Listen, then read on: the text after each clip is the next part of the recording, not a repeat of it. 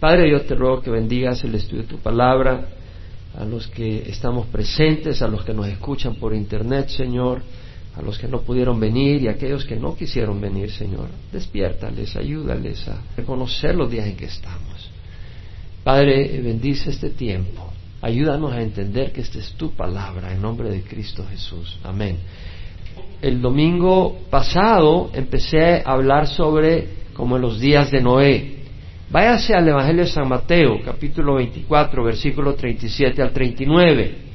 Nuestro Señor Jesucristo, hablando de su venida, dijo, como en los días de Noé, así será la venida del Hijo del Hombre.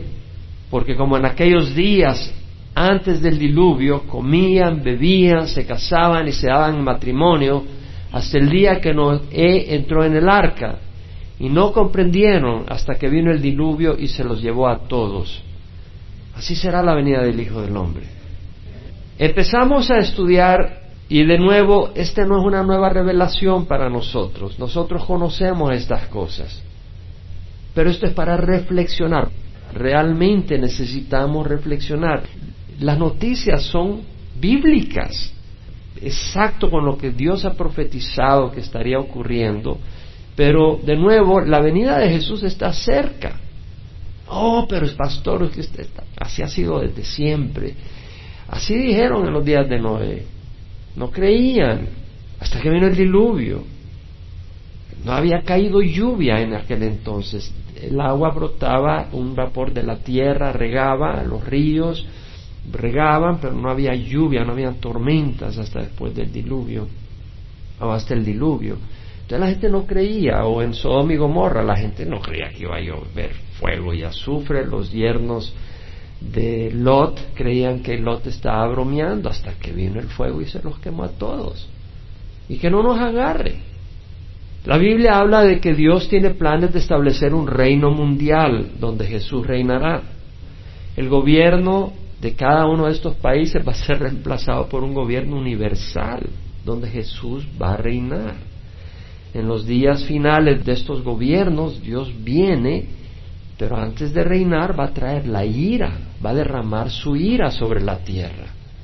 Pero antes de derramar su ira va a sacar a su iglesia, a su pueblo lo va a arrebatar y lo va a llevar al cielo por siete años. Y durante esos siete años derrama su ira sobre la tierra. Y luego venimos nosotros, los que hemos permanecido con Jesús, vamos a venir con Él a reinar por mil años.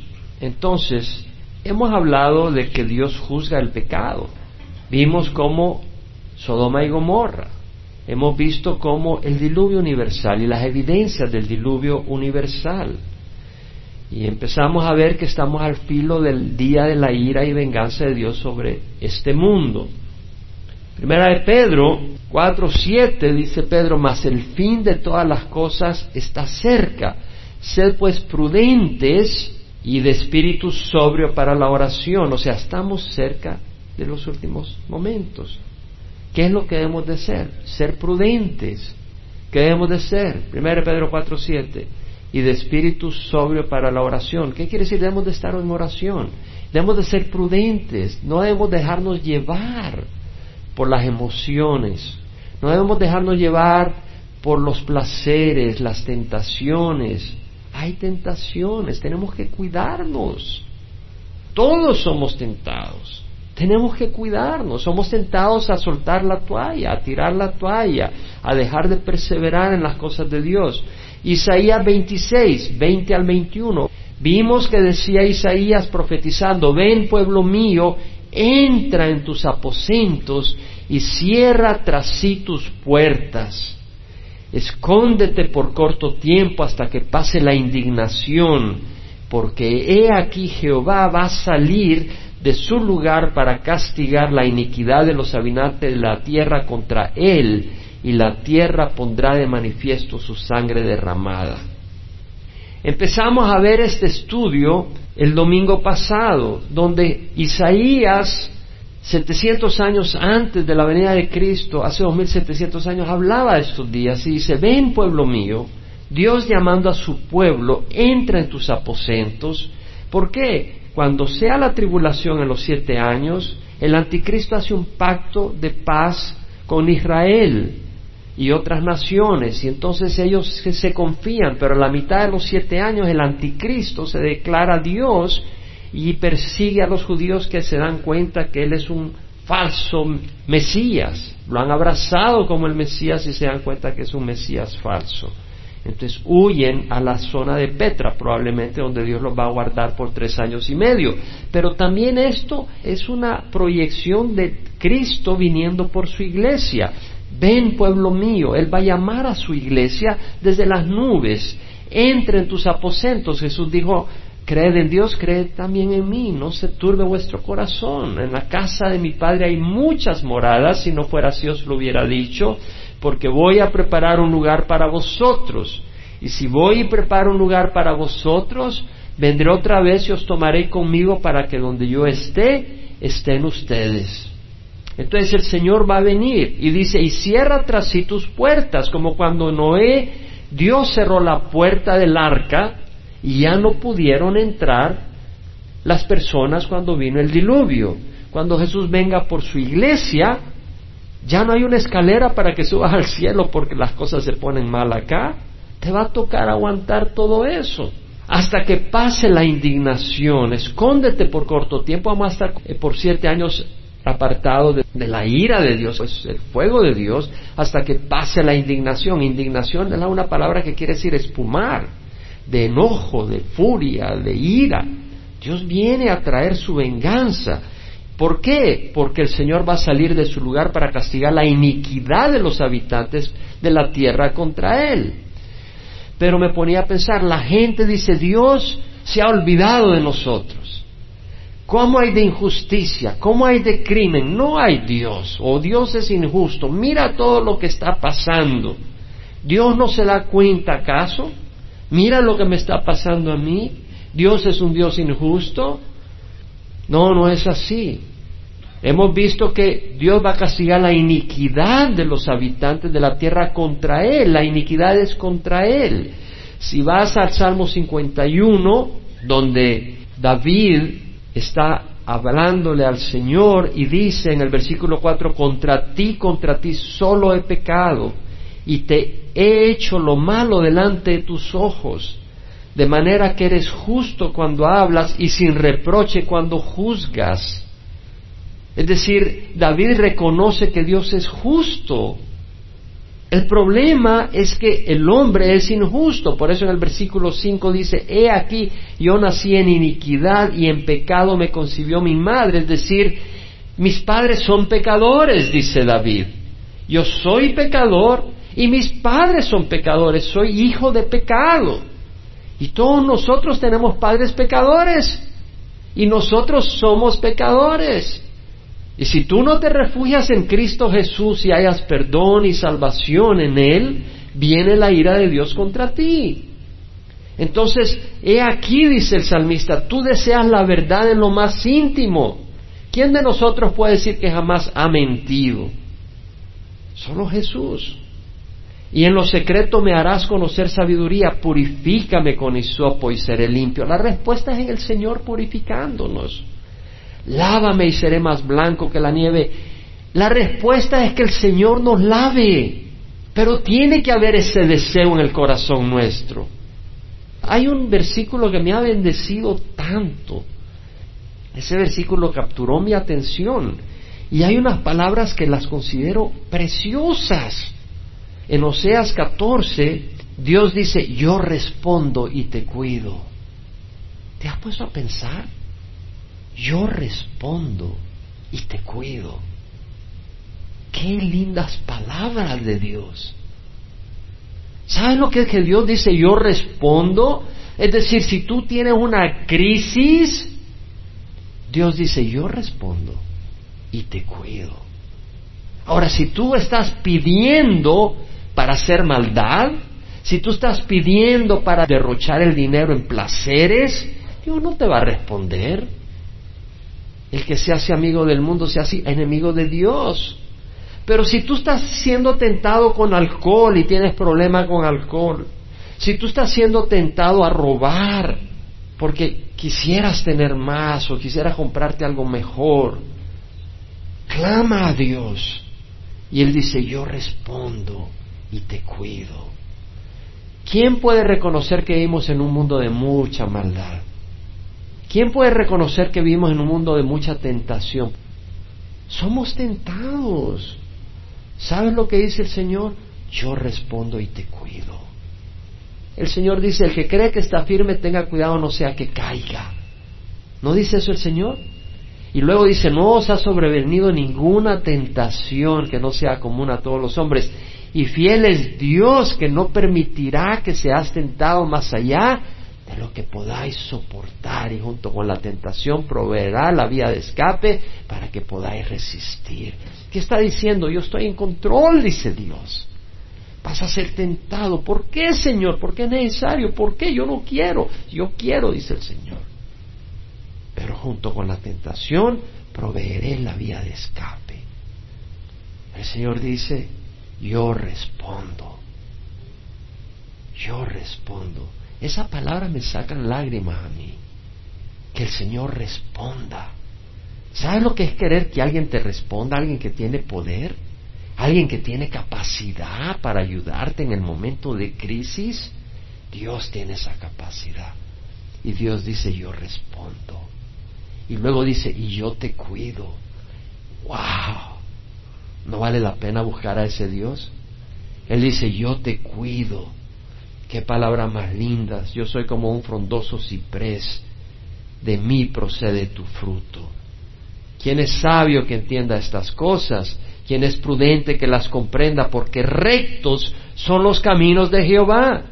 El camino de Dios es recto, no es torcido y los justos andarán por ellos, pero los transgresores tropezarán en ellos. Los transgresores tropezarán en el camino recto de Dios. Los justos andaremos en ellos, andaremos por ellos. ¿Por qué? Porque yo respondo y yo te cuido, dice el Señor. Es tan importante. David dice, purifícame con hisopo y seré limpio, lávame y seré más blanco que la nieve. La respuesta dice, crea en mí, oh Dios, un corazón limpio y renueva un espíritu recto dentro de mí. No me eches de tu presencia, no quites de mí tu Santo Espíritu.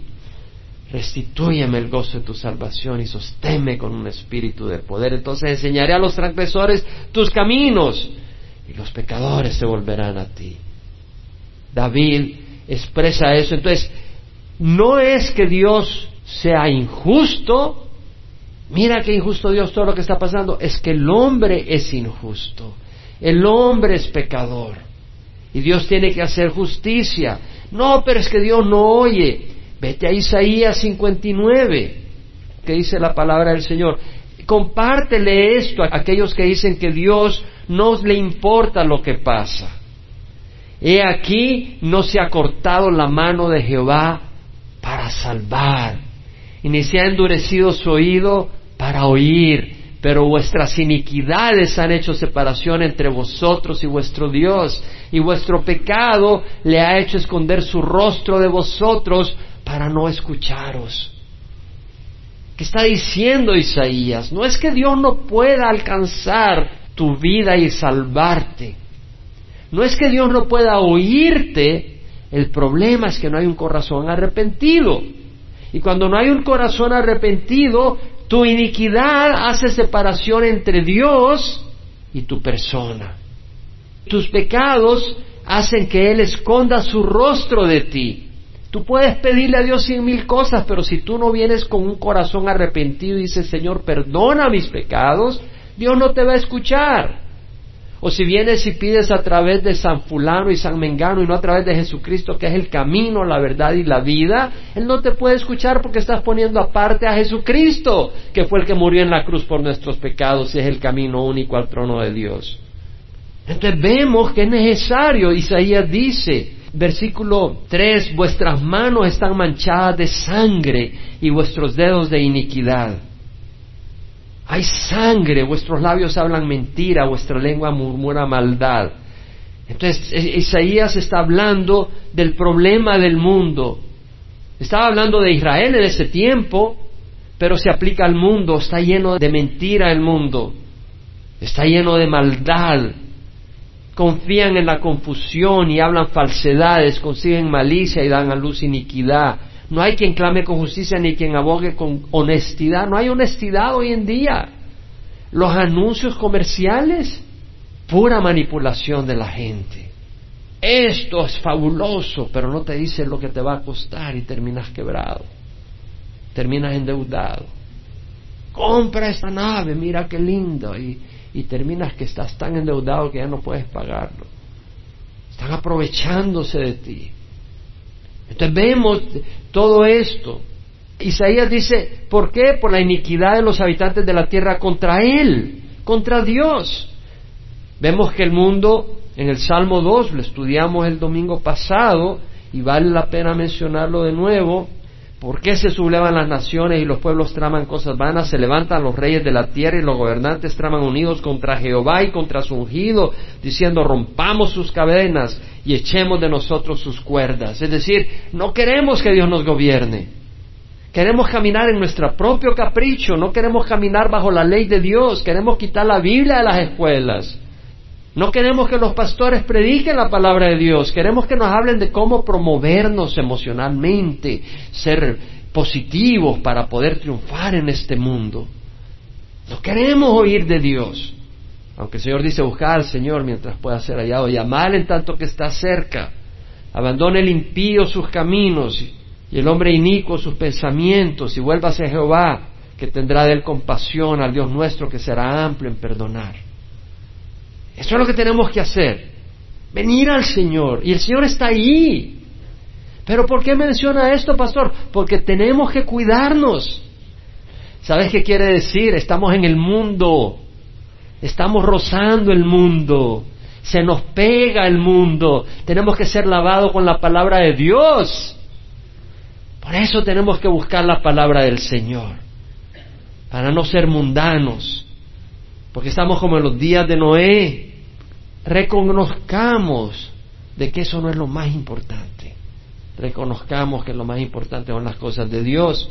Y luego dice Isaías, y la tierra pondrá de manifiesto su sangre derramada y no ocultará más a sus asesinos. ¿Qué es lo que está diciendo? Que Dios va a venir a vengar la sangre derramada en la tierra. ¿Quién fue el primer asesino? Caín. Desde el principio, desde el principio de la humanidad ha habido sangre derramada. Nuestro planeta ha sido regado con sangre asesina desde su inicio, desde la muerte de Abel en manos de su hermano Caín. En la Primera Guerra Mundial, del año 1914 a 1918, ¿sabe cuánta gente murió en la guerra? Veinte millones murieron. Sangre derramada por todo lado.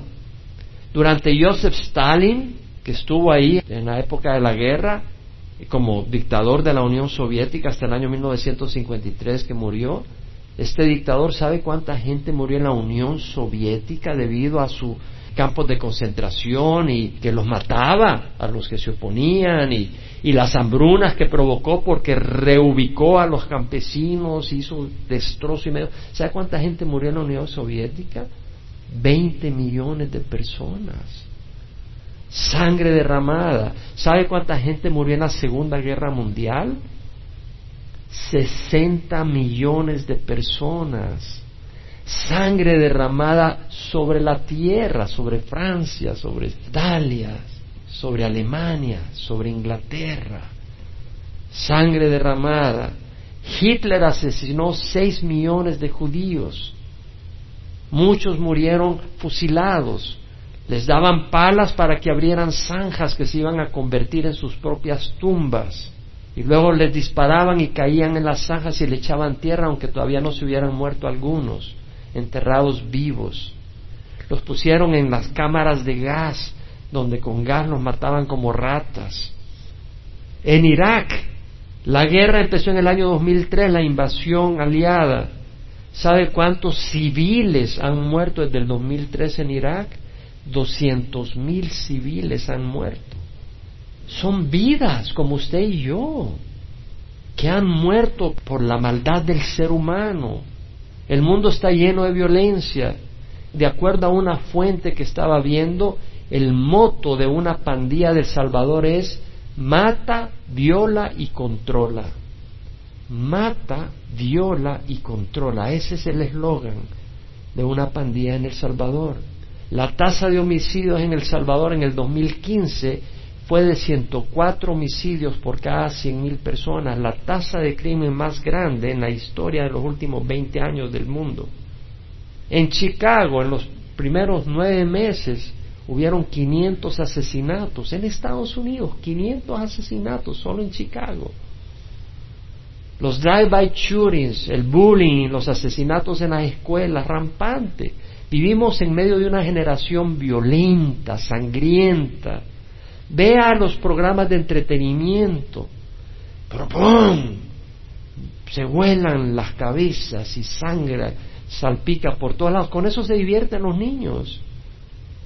Cuidado con que se divierten sus hijos, sus nietos. En la guerra contra los carteles de las drogas y las luchas territoriales en México, entre el año 2007 y 2014, en siete años, murieron 164 mil personas asesinadas. Un puño de asesinatos. ¿Sabe cuántas personas son asesinados cada año en el mundo? 450 mil personas son asesinadas. Eso no tiene que ver con las guerras, tiene que ver con asesinos, asesinatos a sangre fría. Medio millón de personas cada año. Y cuando veía esas estadísticas, lo que me llamaba la atención es que no mencionaban los abortos en esas estadísticas. La vida empieza en la concepción, cuando el óvulo es fertilizado con el esperma masculino. Y esa vida es un proceso continuo donde se va desarrollando en el vientre materno y luego sale del vientre y se va desarrollando y crece y luego se envejece. Es una vida y el parar esa vida desde el vientre materno aun cuando sea anciano es un asesinato. ¿Sabe cuánta gente ha sido asesinada en los vientres maternos de Estados Unidos desde que se legalizó el aborto? 60 millones de inocentes. El Señor viene a vengar la sangre derramada. Los cristianos han sufrido persecución desde el principio. Dios va a venir a derramar sangre, porque el mundo ha derramado sangre. Viene a derramar sangre. Vamos a venir al final de los siete años con Jesús y Él va a hacer una derramación de sangre tremenda de los ejércitos que van a estar unidos en Armagedón. Pero va a haber sangre con las catástrofes que va a traer en esos siete años.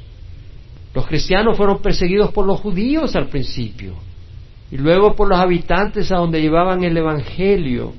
Unos eran apedreados, otros sufrieron muertes violentas. Roma crucificó a muchos cristianos, a otros los tiró ante bestias salvajes hambrientas en el Coliseo romano. Los sacaban y sacaban a los leones hambrientos. Nerón el emperador romano que gobernó del año 54 al 68 crucificó a los cristianos en el Coliseo y les prendió fuego mientras estaban vivos para que sirvieran de antorchas que iluminaban la arena del teatro romano. Y estos hombres, estas mujeres, no negaron su fe. Pero estamos en la apostasía de la iglesia, donde la gente no va a la iglesia porque está lloviznando, o no va a la iglesia porque hoy juegan las chivas, y te ríes, pero creo que no nos debemos de reír sino llorar. ¿Podemos decir amén? Realmente, Jesús derramó su sangre en la cruz, Él no estaba jugando naipes, Él derramó su sangre en la cruz por nosotros. De eso estamos hablando. Alguien me decía de la iglesia en Estados Unidos, alguien que estaba abrumado. Era un pastor cubano. Hermano, aquí la gente por cualquier cosa no va ni a la iglesia. Vaya a Cuba donde están llenos los templos, la gente con hambre de la palabra de Dios. Pero aquí hemos tenido tanta enseñanza que parece entretenimiento. Y estamos buscando a ver quién predica mejor y no a ver qué puedo hacer para que tú transformes mi alma. Heme aquí, Señor, para servirte. O sea, es la tentación. ¿Me explico? Estamos siendo tentados, entonces estamos reflexionando en estas cosas. Porque no queremos ser así. Estamos viviendo los últimos días. Hay que llevar el Evangelio. Durante el emperador romano Decio, en el año 250 de nuestra era, él pasó un edicto que todos los habitantes tenían que ofrecer sacrificios paganos por el bienestar del imperio. Al ofrecer el sacrificio, la persona obtenía un certificado que declaraba que había sido fiel a los dioses ancestrales de Roma. El documento certificaba que la persona que había ofrecido el sacrificio había comido de la carne sacrificada y había tomado bebidas ceremoniales. Y los nombres de los magistrados que presenciaban el evento firmaban y ese era tu certificado. Si tú rehusabas sacrificar a favor del emperador, te torturaban y te mataban. Miles de cristianos fueron torturados. No cedieron. Prefirieron morir. Miles de creyentes en India y muchos más en otros países musulmanes sufren persecución. Son amenazados, maltratados, asesinados por su fe. El grupo ISIS ha asesinado, le ha cortado la cabeza, ha degollado, decapitado cientos de cristianos, ha violado a sus mujeres y a sus hijas en Irak y en Siria. La tierra es un lugar de homicidio y sangriento y Dios va a venir a juzgar. Dios va a venir a juzgar la tierra. Los profetas del Antiguo Testamento y los apóstoles hablaron de la ira venidera será un ajuste de cuentas de parte de Dios, un día de venganza por la iniquidad de sus habitantes y por la venganza por su trato contra Israel. Abdías, capítulo 1, versículo 15 al 16 dice, se acerca el día de Jehová sobre todas las naciones. Como tú has hecho, te será hecho. Tus acciones recaerán sobre tu cabeza, como vosotros bebisteis en mi santo monte, es decir, en Jerusalén, así beberán continuamente todas las naciones. Está hablando de beber sangre. Beberán y tragarán y serán como si no hubieran sido. Está diciendo que así como las naciones han atacado a Israel, claro, Dios las ha usado para disciplinar a Israel, porque Israel ha sido rebelde. Pero el que toca a Israel toca a Dios. Dios está usando al grupo Hezbollah y a Irán y a estas naciones para castigar a Israel.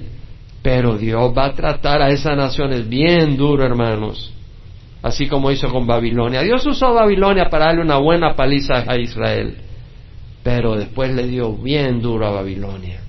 Porque el corazón de ellos será la venganza contra el pueblo de Dios, el odio contra el pueblo judío. Isaías 13, 9 al 13 dice, aquí el día de Jehová es el día de venganza, viene cruel con furia y ardiente ira, para convertir en desolación la tierra y exterminar de ella sus pecadores.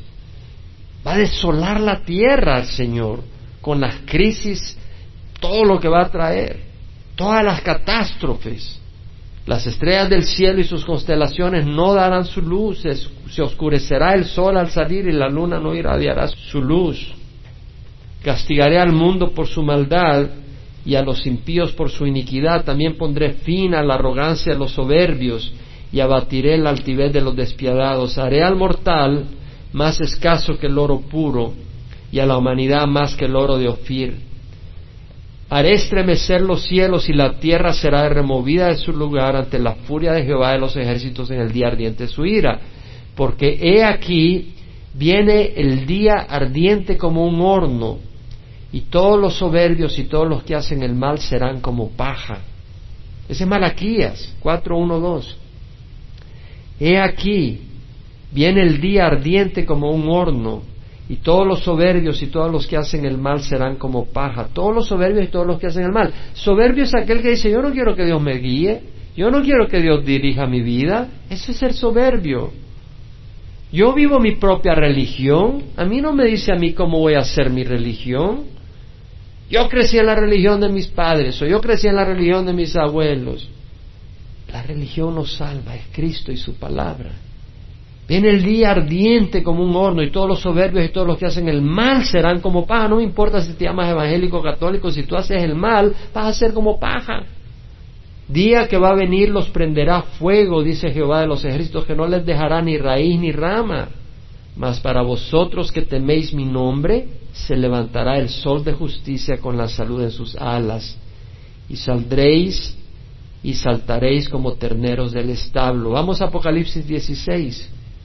El segundo ángel derramó su copa en el mar y se convirtió en sangre. Y va a convertir el mal en sangre, las aguas de los ríos en sangre como de muerto, y murió todo ser viviente que había en el mar. Y el tercer ángel derramó su copa en los ríos y en las fuentes del agua y se convirtieron en sangre. Y oía al ángel de las aguas que decía, justo eres tú, el que eres y el que eras, oh santo, porque has juzgado estas cosas. Pues ellos derramaron sangre de santos y profetas, y tú le has dado a beber sangre, lo merecen. Dios va a cumplir su promesa. En número 23, 19 leemos que Dios no es hombre para que mienta, ni hijo de hombre para que se arrepienta. Lo ha dicho él y no lo hará, ha hablado y no lo cumplirá. Vamos a 2 Timoteo 3, 1 al 5. Mira lo que dice, debes de saber esto, que en los últimos días vendrán tiempos difíciles, porque los hombres serán amadores de sí mismos, avaros, jactanciosos, soberbios, blasfemos, desobedientes a los padres, ingratos, irreverentes, sin amor, implacables, calumniadores, desenfrenados, salvajes, aborrecedores de lo bueno, traidores, impetuosos, envanecidos, amadores de los placeres en vez de amadores de Dios, teniendo apariencia de piedad. ¿Sabes qué? Vivimos en esos días. Los hombres son amadores de sí mismos. Realmente estaba viendo que el problema es el narcisismo. ¿Sabes lo que es el narcisismo? Narcisismo es cuando uno se enamora de uno mismo. Yo me acuerdo cuando estudiaba en, la escuela, se hablaba del narcisismo y que eran los que se pasaban mirando en el espejo. Amigo, en mis días tú te mirabas en el espejo dos minutos, hoy los jóvenes están pero prendidos al espejo, casi se están dando besos en el espejo. Hay un narcisismo increíble y había un estudio que decía que el narcisismo ha aumentado el doble en los últimos diez años en la juventud una adoración de ellos mismos, amadores de sí mismos, soberbios, arrogantes, no les puedes decir nada a muchos hoy en día. Ingratos, hay una de ingratitud, implacables, envanecidos, vamos a hablar sobre eso. En Mateo Jesús dijo, se levantará nación contra nación y reino contra reino y en diferentes lugares habrá hambres y terremotos, pero todo esto solo es el comienzo de dolores se levantará nación contra nación, reino contra... Vaya Mateo 24, 7, 8, no sé cómo vamos a hacer porque... ¿Cómo voy a manejar el tiempo? No se preocupe. Pero váyase a Mateo 24, 7, 8. Se levantará nación contra nación, reino contra reino, y en diferentes lugares habrá hambre. Pero solo esto solo es el comienzo de dolores. Ahora, Mateo cuando menciona eso, luego menciona la tribulación que vendrá sobre los judíos.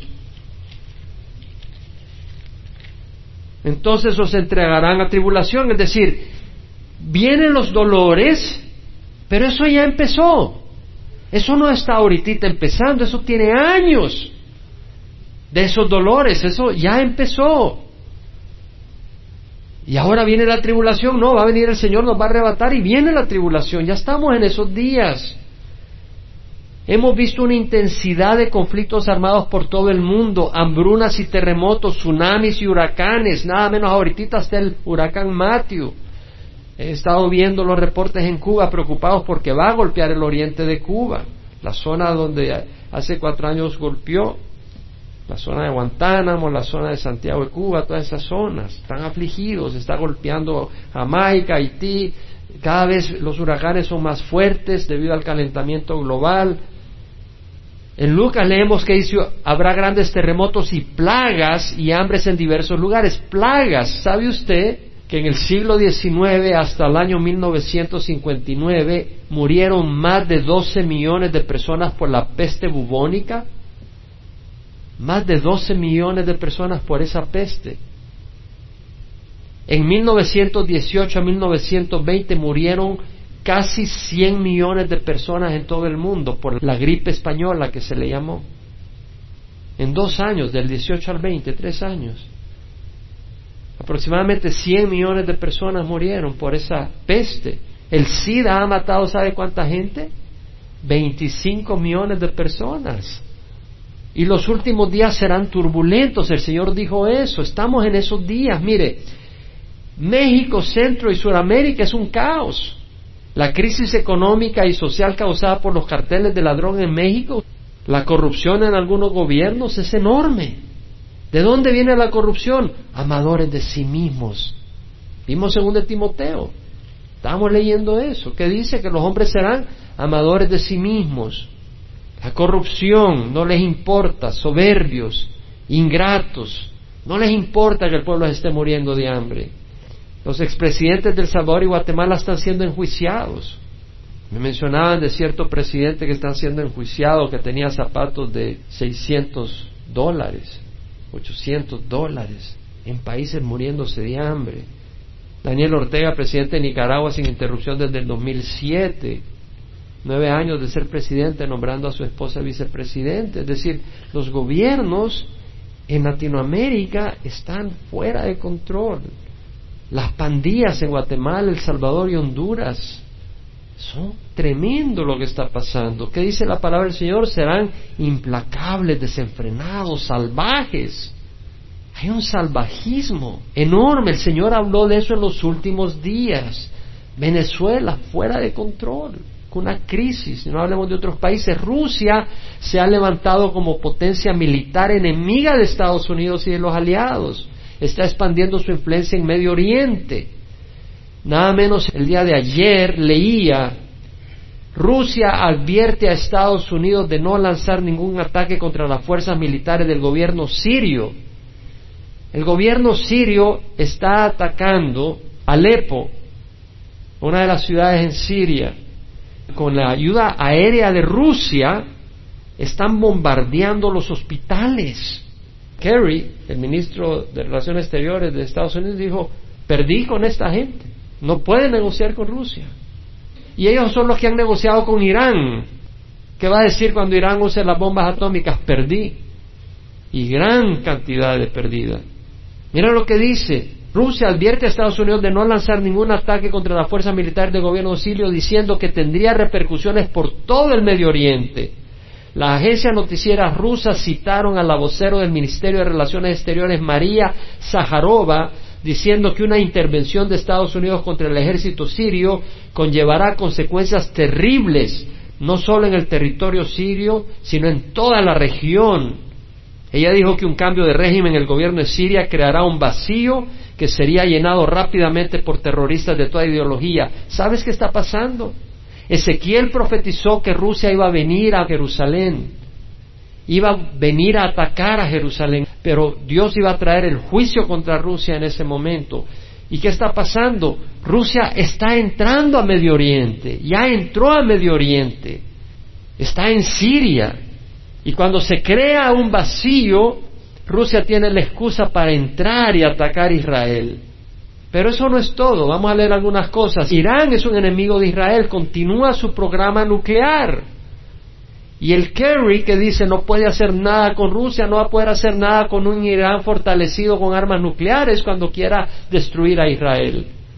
Irán ha estado provocando a los barcos de Estados Unidos.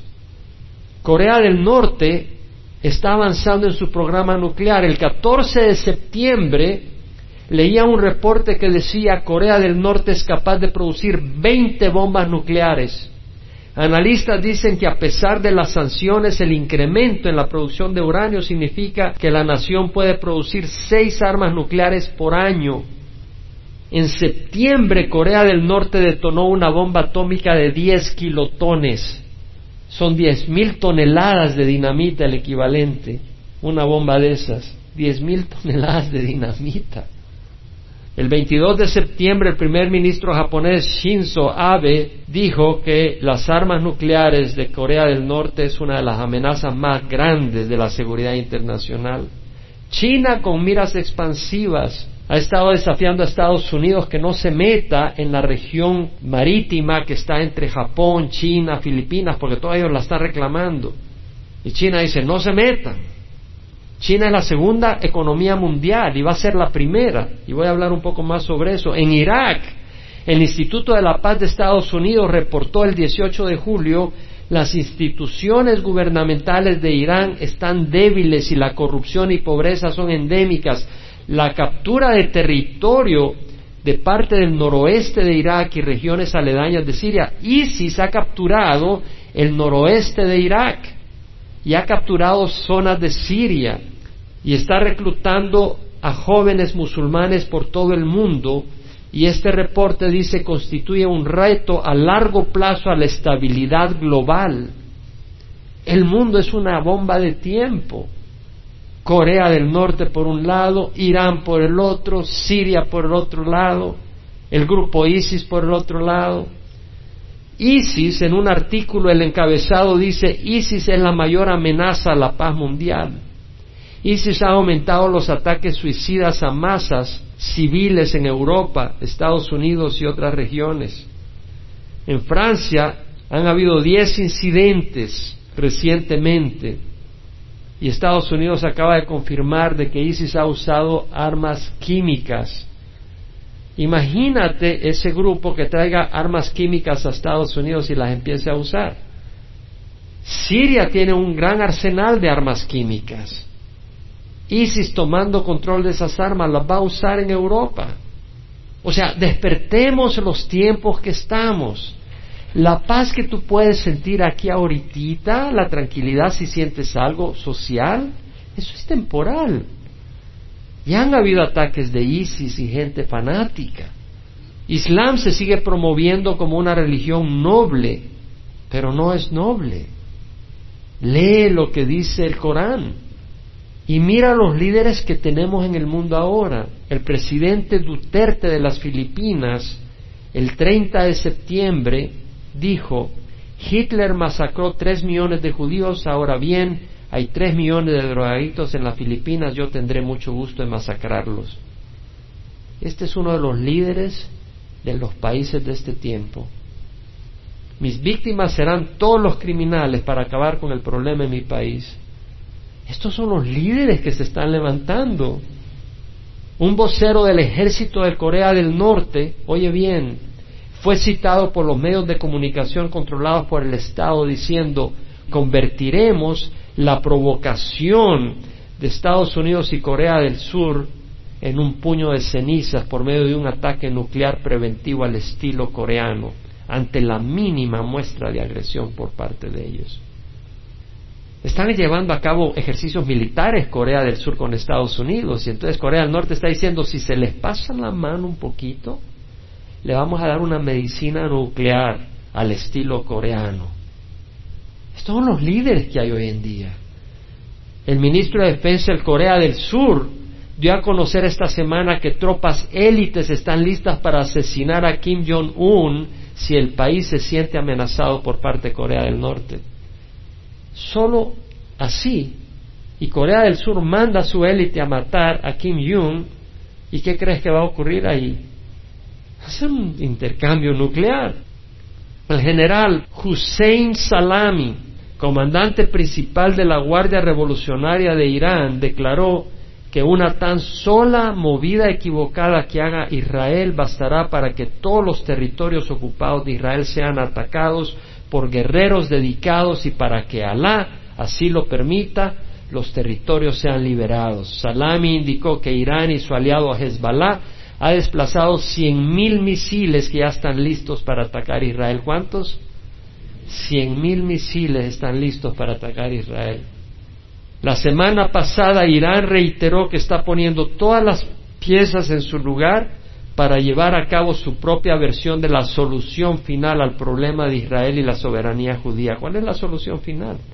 Destruir Israel. Son los últimos días. Estamos viviendo en tiempos bíblicos. Vaya a Zacarías capítulo 12. Profecía, palabra de Jehová acerca de Israel. Jehová que extiende los cielos, pone los cimientos de la tierra y forma el espíritu del hombre dentro de él, declara, He aquí yo haré de Jerusalén una copa de vértigo para todos los pueblos de alrededor, y cuando haya asedio contra Jerusalén, también lo habrá contra Judá Y sucederá que el día que haré de Jerusalén una piedra pesada para todos los pueblos, todos los que la levanten serán severamente desgarrados y contra ella se congregarán todas las naciones de la tierra. Estamos viendo lo que ocurrirá.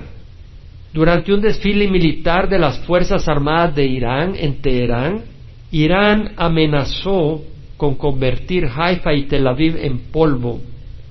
Uno de los excomandantes militares de mayor rango en Irán, Mohammed Ali al-Falaki, dijo que una unidad militar iraní creada recientemente para pelear en los países árabes de la región tiene por objetivo principal erradicar Israel en 23 años.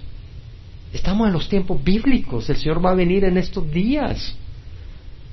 Cuando las naciones vengan a querer destruir Israel en los últimos días. Cuando Ezequiel escribió eso, hablaba de los días que Israel iba a salir al exilio, pero iba a regresar, regresó en 1948. Y las profecías hablan que cuando las naciones vengan contra Israel, el Señor va a venir. Estamos en los últimos días. La economía global, ¿usted cree que está bien?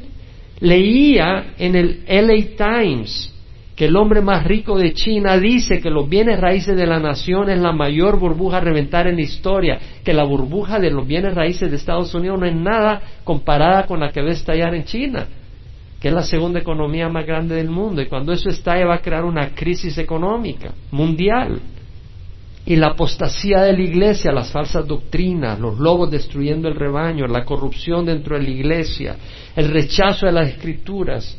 Nada menos esta semana me vino un correo de un pastor de Calvary Chapel donde manda un comentario donde exponen a un pastor muy reconocido, bautista, que prácticamente desacredita la fidelidad a la palabra de Dios. Increíble. Estamos en los últimos días. Tenemos que saber que estamos en los últimos días. Como en los días de Noé, así será la venida del Hijo del Hombre. Como en aquellos días antes del diluvio estaban comiendo, bebiendo, casándose y dándose matrimonio. Hasta el día que no entró en el arca y no comprendieron hasta que vino el diluvio y se lo llevó a todos. Pudiéramos hablar mucho más sobre los últimos días. Ustedes han oído estas cosas. Yo las he oído, yo las he estudiado, pero tenemos que recordarlas. Porque tú sales afuera y la conversación es cuál es la última película, cuál es la nueva moda. Y no estamos conscientes de los días que vivimos. Si tú no has recibido a Jesús, es ahí donde tienes que estar, porque si no, no estás listo, no estás lista para la venida del Señor. Tienes que recibir a Jesucristo. ¿Cómo recibes a Jesucristo? Es Jesucristo el único nombre dado a los hombres bajo el cielo, a todos los hombres, para que seamos salvos. No hay otro nombre bajo el cielo dado a los hombres para que seamos salvos. Yo te invito a que recibas a Jesús ahí. Y te soy claro, la fe no es en Calvary Chapel, Emanuel. No la pongas en Calvary Chapel, hermano. No la pongas en Pastor Jaime. Ponla en Jesús. Tampoco la pongas en María o en San Pedro. Ellos no te pueden oír. Ellos están con el Señor. No te pueden oír. El único que oye es Jesús. Es Dios porque es el que está en todas partes. Y Él es el camino. Tienes que poner la fe en Jesucristo. Hoy te invito a que pongas la fe en Jesús a donde estés. Si me estás oyendo por internet, si nos estás viendo por YouTube, si estás aquí en el salón familiar o en el salón central, pon la fe en Jesucristo y hazlo Señor de tu vida. Ahí donde estás, ora conmigo, Padre Santo. Te ruego perdón por mis pecados. Hoy recibo a Jesús como Señor y Salvador de mi vida. Dame tu Espíritu Santo para caminar en rectitud, para poder rechazar el pecado y caminar en santidad. Ayúdame, Señor, a ser un hijo tuyo, una hija tuya. Hoy te recibo. Creo que la sangre que derramaste en la cruz es preciosa y paga por mis pecados. Y a cambio, hoy te doy mi corazón, guíame. Creo que eres el buen pastor, que no vienes a destruir mi vida, sino a darme vida abundante. Pero mi vida no consiste en dinero o en placeres, sino en hacer tu voluntad. Ayúdame, dame el deseo de hacer tu voluntad y odio por el pecado. Ayúdame, Señor. Heme aquí, aquí estoy. Cámbiame, transfórmame. Heme aquí. En nombre de Jesús, amén. Si has orado y recibes al Señor, eres salvo.